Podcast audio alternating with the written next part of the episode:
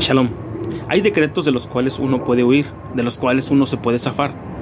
Si hay un decreto negativo sobre ti del cielo, es muy difícil que te puedas zafar de él. El cielo lo ha dicho así y así se va a cumplir. Hay decretos que son humanos de los cuales nosotros tenemos la posibilidad de escaparnos. Dice la escritura que si nosotros somos esclavos y si es posible zafarnos de la esclavitud, librarnos de la esclavitud, entonces procuremos tal cosa. Pero cuando un decreto es divino, es muy difícil anularlo. Hablemos primeramente de uno humano. El secretario de Estado, Anthony Blinken, dijo en uno de sus discursos, hablando del conflicto de Rusia y Ucrania, diciendo que si Rusia deja de pelear, acabará la guerra. Pero si Ucrania deja de pelear, entonces dejará de existir. Imagínate que alguien diga de ti que estás puesto para pelear siempre, aunque alguien más no quiera pelear contigo. Te dan la espada, te dan la escopeta, te dan el rifle, te dan el armamento y tú estás puesto para pelear toda tu vida. No te puedes zafar de eso. Y si tú tratas de zafarte de eso, entonces dejarás de existir independientemente si Rusia quiere pelear o no quiere pelear. Imagínate estar en tal posición. Hay un decreto que es bíblico, dice la Biblia en el libro de Génesis capítulo 27, verso 40, hablando de Isaac cuando le habla a su hijo Esaú. Dice, y por tu espada vivirás, y a tu hermano servirás. Usted hágase la pregunta, ¿acaso Esaú se puede librar del decreto que hizo su padre Isaac? ¿O no se puede librar? Y del decreto que hizo sobre su hijo Jacob, ¿se podrá librar Jacob de la bendición de su padre? Recuérdense lo que dijo el profeta, el falso profeta Balaam, cuando lo contrató Balak para maldecir al pueblo de Israel. Dijo que él no puede, él no puede maldecir al pueblo que es bendito. Piensa en eso. No se puede bendecir, no se puede maldecir, perdón, al pueblo que es bendito. Y dice la escritura que contra Israel no hay agüero, no hay hechizo que funcione, no hay un decreto malo que puedan lanzar contra ti. Entonces las personas que creen en la brujería, en la hechicería y en toda esta sarta de, esoterismo, es porque tienen eh, dudas, muchas dudas sobre las promesas que Dios tiene para ellos y no se apropian de ellas. Por eso les afecta la brujería. Por eso piensan que alguien les hizo un mal por ahí. Esa persona no tiene fe, esa persona no tiene buenos fundamentos, esa persona va a tambalear y va a caer en cualquier momento. Porque todo se cree.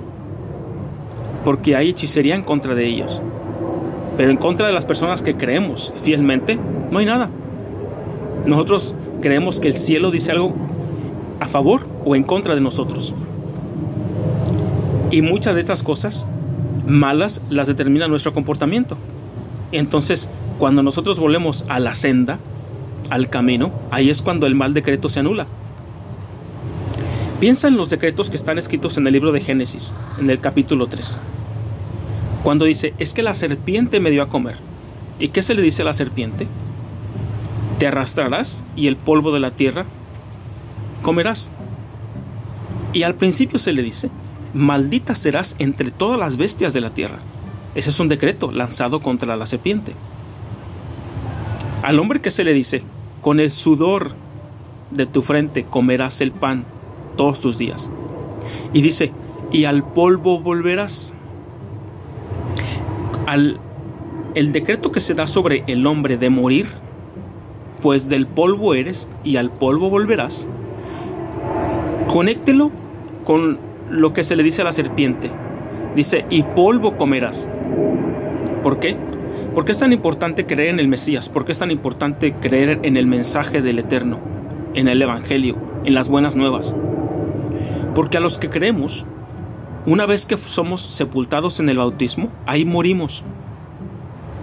Y cuando este cuerpo se va al polvo, la serpiente no se lo puede comer, porque está para comer polvo porque por ella la muerte está aquí en el mundo y por la desobediencia del hombre. Entonces mi desobediencia me hace volver al polvo. y te come la serpiente, porque ella está puesta para comer el polvo de la tierra. O sea, a fin de cuentas, aquellos que no creen, la serpiente se los seguirá comiendo. ¿Ya me entendió? A la mujer se le dice que con dolor tendrá sus hijos. Se le aumentarán, se le multiplicarán los dolores de sus partos. Y ese decreto no ha sido anulado. Sigue siendo vigente. Y las personas que se ponen la inyección, la epidurial, siguen teniendo consecuencias por ponerse la inyección, la epidurial, que a veces resulta ser más graves que, lo, que los dolores de un parto natural. Pregúntele a alguien que se puso la epidurial, a ver si no tiene sobrepeso, a ver si no le dieron dolores de espalda, a ver si no tiene migrañas, a ver si no resultó con una condición diferente que ya no pudo cambiar. Por causa de querer anular un decreto, se echaron otros dos o tres encima que ya no pueden cambiar. Así es que nuestro comportamiento determina cuáles decretos anulamos y cuáles siguen vigentes. Cuando pensamos en eso, entonces vamos a tratar de rectificar nuestra manera de andar. Desde Washington, les saluda hermano Roberto Soledad. Shalom. Bendiciones. Hak Sukkot. Feliz fiesta de Sukkot.